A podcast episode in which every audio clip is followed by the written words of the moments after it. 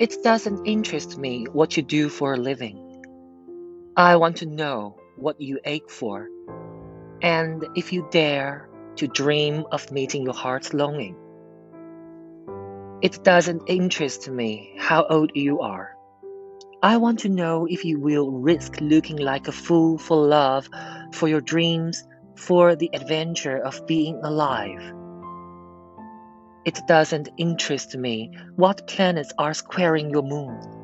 I want to know if you have touched the center of your own sorrow, if you have been opened by life's betrayals, or have become shriveled and closed from fear of further pain.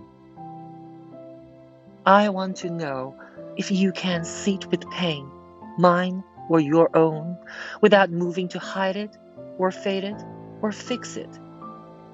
I want to know if you can be with joy, mine or your own, if you can dance with wildness and let the ecstasy fill you to the tips of your fingers and toes without cautioning us to be careful, be realistic, or to remember the limitations of being human.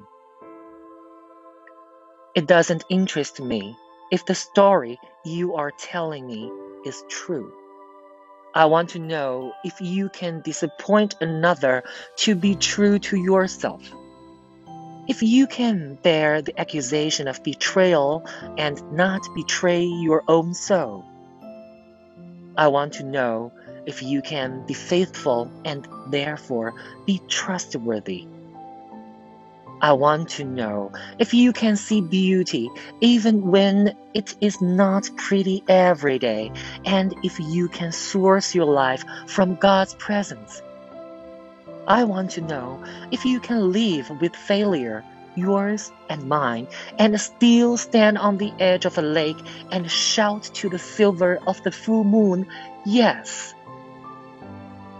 It doesn't interest me to know where you live or how much money you have. I want to know if you can get up after a night of grief and despair, weary and bruised to the bone, and do what needs to be done for the children. It doesn't interest me who you are, how you came to be here. I want to know if you will stand in the center of the fire with me and not shrink back.